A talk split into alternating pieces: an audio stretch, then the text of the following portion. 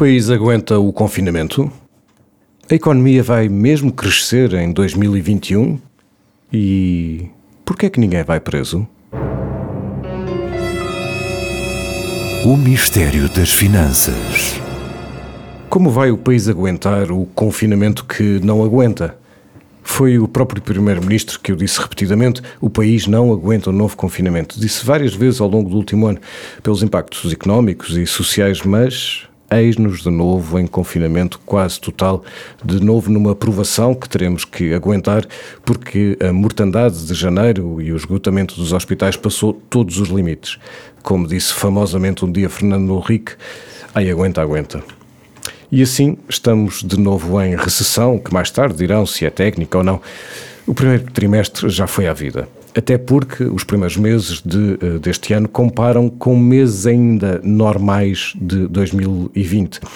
A partir do, do, segundo trimestre, aí sim já estaremos a comparar com uma devastação de 16,5% do PIB do ano passado, pelo que até poderemos já estar a crescer nessa altura, mas será de alguma forma um efeito ilusório. Quando se compara o mal com o péssimo, o mal parece bom. Mas a pergunta é se o crescimento previsto para este ano e que o governo estimava em 5,4% é possível. Parece difícil, mas já vamos falar mais sobre isso. Por detrás destes números frios estão mais falências, mais desemprego, mais precariedade, mais desigualdade, mais pobreza, quebras de rendimento, dívidas a pagar no futuro mesmo com todas as bazucas e todas as ajudas do Banco Central Europeu, não se vê como, é, como será possível escapar a novos déficits e, portanto, a mais dívida pública. O Governo anunciou, esta semana, mais um estendal de medidas económicas e sociais para amparar as empresas e a população, assim querendo também atenuar a destruição económica. Mas estes milhares de milhões que estão a ser gastos, e bem gastos, são impostos futuros. Só será possível gerir a situação com apoios europeus, tolerância europeia, financiamentos europeus e crescimento português. Há outro mistério, aliás. Onde para o Ministro das Finanças nesta crise? O Ministro da Economia aparece a toda a hora, anuncia medidas, ajusta-as, explica-as. Já do Ministro das Finanças não se ouve um pio. E porquê? Não está a trabalhar? Ah, estou certo que sim. E tenho uma resposta possível para esse misterioso desaparecimento. Está enfiado em folhas de cálculo a tentar controlar as contas públicas, provavelmente desesperado a pensar nas dívidas futuras. As dívidas do Estado Central, as dívidas das autarquias, as dívidas das empresas públicas, as dívidas que estão implícitas nas garantias do Estado a créditos bancários, mas também as dívidas da economia privada, que neste momento totalizam 738 mil milhões de euros. É este o valor total da dívida portuguesa, pública e privada, num valor que foi revelado esta semana. É que sabemos que há um nível de dívida privada a partir do qual, inevitavelmente, ela se torna, pelo menos em parte, dívida pública, o que normalmente acontece através dos bancos. Bom, a solução que proponho então para esse misterioso desaparecimento é essa o Ministro da Economia está preocupado e a tratar do presente. O Ministro das Finanças está aterrorizado e a tratar do futuro. Daqui a 10 anos estaremos a falar desta crise nas análises económicas, como hoje falamos da crise financeira de 2008-2011, ou seja, como um marco de destruição que deixou um rasto de anos e anos de perdas. Daqui a 100 anos estaremos a falar desta crise, mas nos livros de história. Olá, seja bem-vindo ao Mistério das Finanças, o podcast semanal do ECO. Estamos a gravar este episódio na tarde de 22 de janeiro de 2021 e, como sempre, eu, Pedro Santos Carreiro, estou aqui com o António Costa, diretor do ECO, e ambos estamos aqui para decifrar mistérios, paradoxos, contradições, verdades abandonadas ou despertar perspectivas ocultas. António, olá. Olá, Pedro. Vamos aos mistérios. Qual é o teu primeiro mistério desta semana? Olha, o meu primeiro mistério tem eh, alguma relação com o, o, o, primeiro mistério que tu aqui abordaste e que é, na verdade, perceber se afinal vamos mesmo crescer do ponto de vista económico em 2021. É preciso fazer um pouco de história. O país eh, teve uma recessão fortíssima em 2020. Os números não estão fechados, mas entre os 8% e os 9%. O Orçamento de Estado que foi feito para 2021, apresentado em outubro, tinha e tem um pressuposto. Portugal cresceria em 2021, como tu acabaste de referir, pouco mais de 5%, 5,5%. Ora, a verdade é que os dados que temos hoje, ainda estamos no primeiro mês do ano 2021, é que o orçamento já está ultrapassado.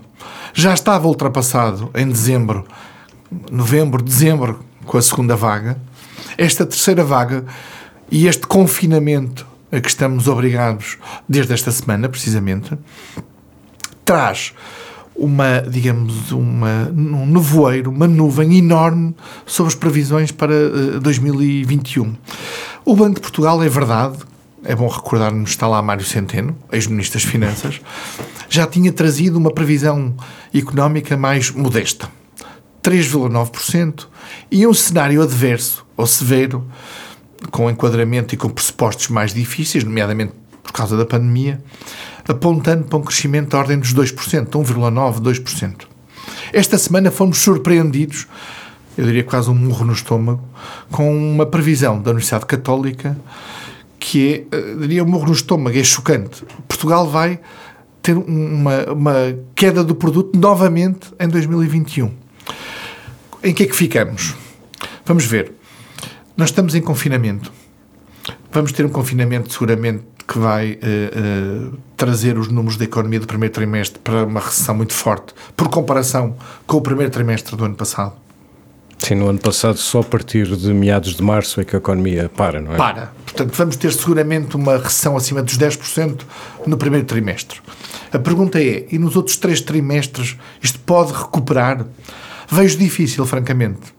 O que se sabe é que Portugal não recuperará do ponto de vista digamos, consolidado, com crescimento de ordem dos 5%, que, é bom recordar, ficará muito aquém da queda do ano anterior, portanto, será uma recuperação pouco mais de metade, mas não recuperará sem duas condições. Confiança para o consumo privado, das famílias, uh, dos particulares, e turismo.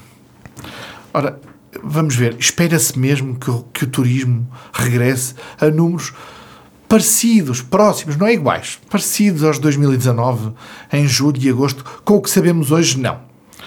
A confiança dos consumidores em Portugal, enfim, pode evoluir, esperemos que evolua eh, até de acordo com o andamento da vacinação, vai trazer seguramente mais confiança e com alguma dimensão de discurso político por causa da bazuca europeia e dos fundos comunitários que aí chegarão ao longo de 2021.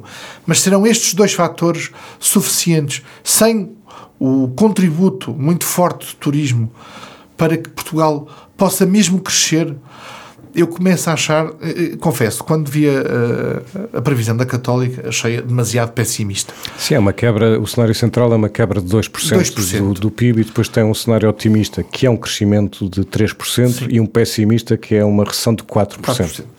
No cenário central, com uma quebra de 2%, confesso, perante aqueles números, estranhei mas confesso que ando há 48 horas a entranhar, porque, tendo em conta os dados que nós temos, começamos a perceber que se calhar uma estagnação ou uma recessão em 2021 pode não ser absolutamente disparatado e fora de, das probabilidades. Enfim, estamos a falar de, de confiança dos agentes económicos. Uh, as informações que tenho, e que de resto não é que temos publicado, sobre o comportamento da indústria são positivas apesar do confinamento, ao contrário de 2020. Sim, a indústria está melhor do que. Está melhor, do que continua a exportar apesar do, do confinamento que não é apenas em Portugal, mas noutros países.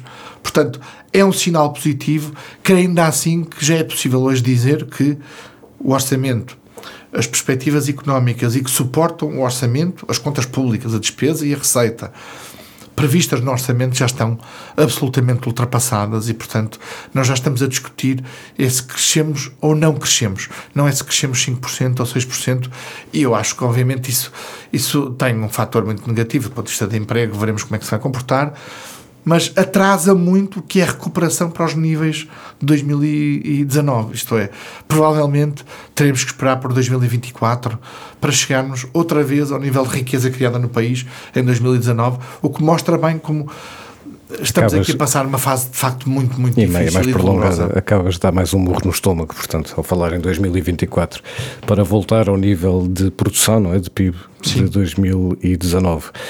Pronto, são dois murros. Vamos ver. E o teu mistério, segundo mistério desta semana, Pedro? Porquê é que ninguém vai preso? Bom, eu reconheço que esta pergunta é bastante populista, eh, mas não é por acaso. Alguns já foram, não é? Eh, ah, exatamente, não é por acaso, porque no fundo esta pergunta, eu, a pergunta é entre aspas, eu estou, estou a citar uma pergunta que muita gente faz eh, e estou a referir-me eh, aos bancos. E estou a referir-me nomeadamente ao, ao BPP, vou começar pelo BPP. O BPP, como se recordam, foi intervencionado em 2008, 2008, Estamos em 2021 e o processo judicial ainda está vivo. Vamos lá então, primeiro ao BPP e depois passamos de, de, de leve pelos outros casos. Esta semana, foi na quinta-feira, o Supremo Tribunal de Justiça confirmou a pena de prisão efe- efetiva a João Rendeiro, que era o presidente do BPP. Eh, Em causa estão os crimes de falsidade informática e falsificação de documentos e pode ler todos os pormenores sobre este processo eh, no ECO. Mas eu vou resumir aqui algumas datas.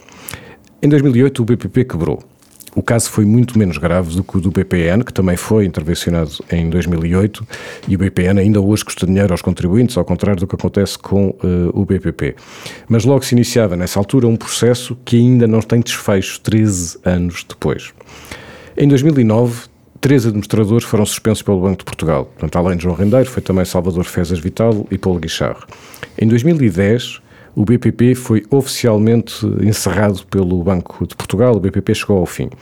Foram abertos processos judiciais que tornaram aqueles três administradores primeiro arguídos, depois acusados. E houve um caso que foi eh, julgado em 2015 e em que os três foram absolvidos de burla qualificada. Em 2018, os ex-administradores foram condenados, mas por outros crimes, os crimes de falsidade informática e falsificação de documentos. Ou seja, a contabilidade do BPP tinha sido adulterada em cerca de 40 milhões de euros. E naquela altura, 2018, foram condenados a 5 anos de prisão, mas com pena suspensa. João Rendeiro depois tinha de pagar 400 mil euros eh, a uma associação. O Ministério Público recorreu da sentença. E em julho de 2020, o Tribunal da Relação condenou Rendeiro a 5 anos e 8 meses de prisão efetiva. Paulo Guicharro foi condenado a 4 anos e 3 meses. O Tribunal manteve a pena de Salvador Fezas Vital, 3 anos e 6 meses de prisão com pena suspensa, e foi ainda condenado outro ex-administrador do BPP, Paulo Lopes, a 1 ano e 9 meses de prisão com pena suspensa. Em dezembro de 2020, Rendeiro propôs pagar meio milhão de euros para não cumprir prisão efetiva e apresentou um requerimento ao Supremo Tribunal de Justiça. A resposta foi muito rápida. Foi, é- foi a resposta desta semana, a tal que eu citei, portanto, janeiro de 2021. O Supremo Tribunal confirmou a prisão efetiva de João Rendeiro. O processo ainda pode não estar terminado, porque há a possibilidade de recurso para o Tribunal eh, Constitucional.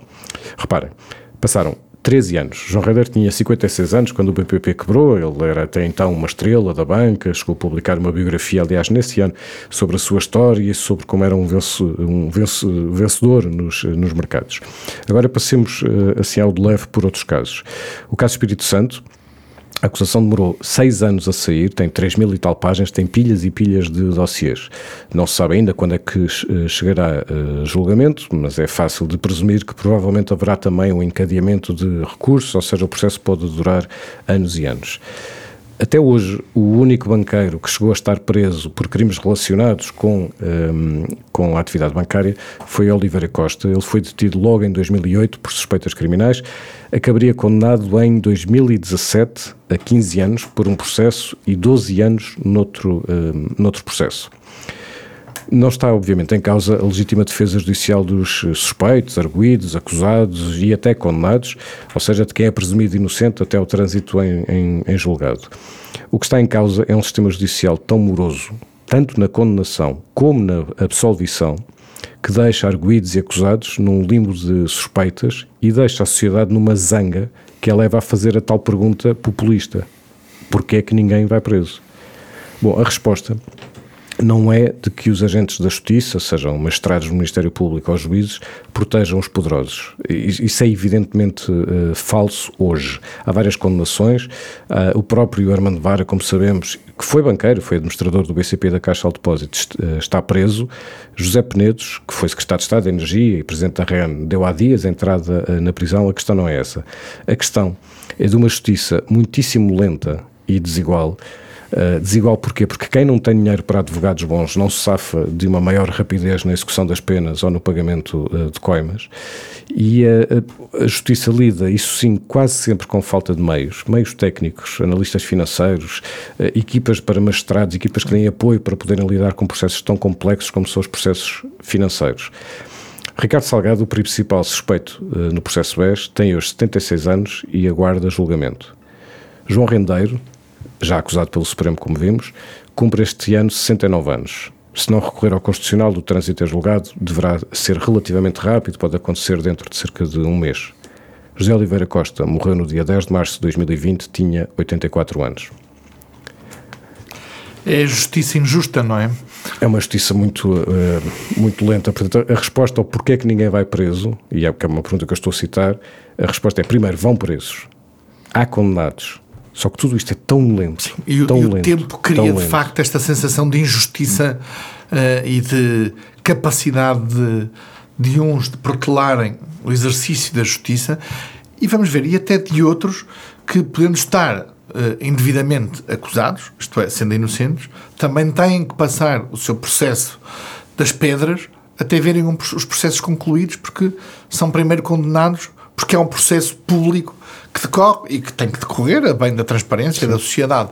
E, portanto, entre os que são devidamente uh, acusados e condenados e os que são acusados e depois não condenados, todo este tempo faz com que as pessoas se perguntem isso mesmo, é? Porque é que ninguém é preso? Na verdade, é mas, mas as pessoas esquecem-se e até legitimamente, não é? Porque o tempo, apesar de tudo, o exercício da justiça também depende da eficácia e do tempo em que essa justiça é aplicada, não é? Pois, até porque a justiça depois é mais rápida para quem não tem meios de, eh, de protesto e de, e, de, contestação. Mas mesmo no caso do Espírito Santo, há uma série de pessoas, uh, uns arguídos, outros uh, testemunhas, que são essenciais para, para o processo, estas, estas testemunhas.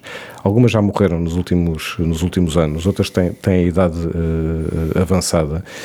E tudo isto deixa todas estas pessoas no tal limbo seja porque, ou seja, são acusadas, uh, seja porque não foram condenadas, seja porque não foram absolvidas, porque, porque isso também é válido. Nós normalmente Sim. pomos do lado, uh, a sociedade põe-se do lado do contra eles, não é? Mas também é verdade que haverá, ou temos sempre que admitir que há pessoas uh, inocentes e vivem com este. Com este isso também faz parte da justiça, com não é? Esse, com esse peso, não é?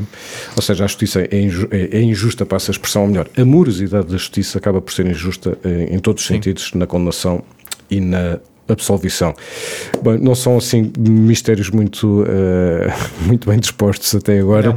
mas tu agora vou vais. Tentar, vou tentar é trazer vamos, alguma vamos coisa. Vamos entrar na, nossa, na rubrica Boa Moeda e a Má Moeda e tu vais trazer a boa moeda para ficarmos todos bem dispostos. Exatamente, e, e até para contrariar, ou pelo menos para compensar, ou para hum, tentar ver o outro lado precisamente a boa moeda do mistério que aqui trouxe, que é sobre o crescimento económico. Qual é a minha boa moeda desta semana? É a Bial. E é Bial, eh, e eu poderia citar outras, a Barbosa em Almeida, a Corticeira Amorim, eh, enfim, Paulo Piquet, eu não quero ser injusto, poderia citar muitos, Cine, há muitas empresas, mas eu, eu cito a Bial porque foi notícias da semana por um processo de mudança, de governação, que também mostra porque é que é um sucesso.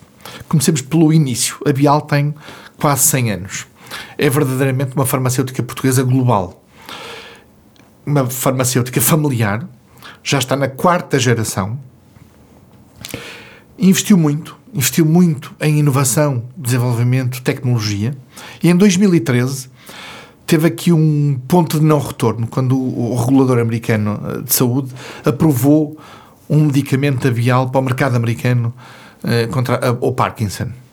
Isto deu de facto uma dimensão global à Bial, permitiu-lhe ter receitas que levaram a mais investimento, permitiu-lhe crescer abriu um centro de desenvolvimento tecnológico e inovação nos Estados Unidos para chegar a esse, e este é um ponto importante, para chegar a esse momento de 2013, investiu do ponto de vista acumulado, quase 300 milhões de euros em, em inovação e desenvolvimento para criar nos vários produtos médicos, e nomeadamente neste de Parkinson. Esta semana, porque é que foi notícia? Isso é extraordinário.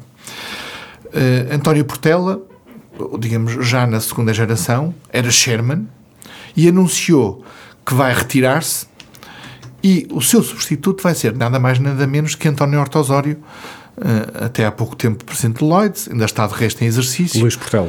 Uh, perdão, Luís Portela, uh, o pai, exatamente. E que, e, portanto, António Horta Osório, ainda em exercício no Lloyds, vai ser chairman do Credit Suisse, um chairman muito executivo, tem a ver com a tradição do Credit Suisse, mas acaba por também assumir estas novas funções de chairman da Bial, substituindo Luís Portela. António Portela é o CEO, portanto é a terceira geração e já é o CEO, mas há aqui uma capacidade de uma empresa familiar de trazer exigência, não mantendo o processo de decisão, e nomeadamente o processo de poder dentro da empresa, dentro da família, mas trazendo alguém com, obviamente, uma dimensão internacional, com uh, capacidade é de, de, de, pôr a marca Bial e dar mundo à Bial, ou, ou, diria até, dar mais mundo à Bial do que a Bial tem.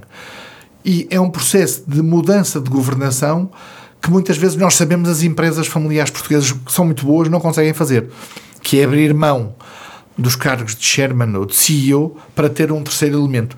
Diria que é o que me deixa enfim, com alguma esperança de que o ano 2021 possa não ser tão cinzento como aquilo que eu dizia no início, que é a capacidade de empresas como a Bial e como outras de conseguirem responder e arrastar o país para um crescimento que não será nunca, obviamente, uh, fantástico, mas para um crescimento que nos dê perspectivas para os próximos anos. Sim, e António Hortosório tem uma dimensão tão grande uh, em Portugal e internacionalmente que este é provavelmente aqueles casos que não é Bial que escolhe António Hortosório, é Hortosório que escolhe a Bial, escolhe. porque de certeza que não lhe faltava E não foi por acaso e que escolheu é um elogio a Bial. É. Isso é um elogio a Bial. E a tua má moeda, Pedro? Pronto, lá venho eu mal disposto. A minha má, a minha má moeda desta semana é Marisa Matias e Ana Gomes pelo mito que estão a criar da requisição civil dos hospitais uh, privados. Eu vou ser muito breve, mas basicamente é o seguinte: claro que as, as, as relações entre Estado e operadores e, e, hospitais privados e grupos privados de saúde são sempre tensas, sempre foram.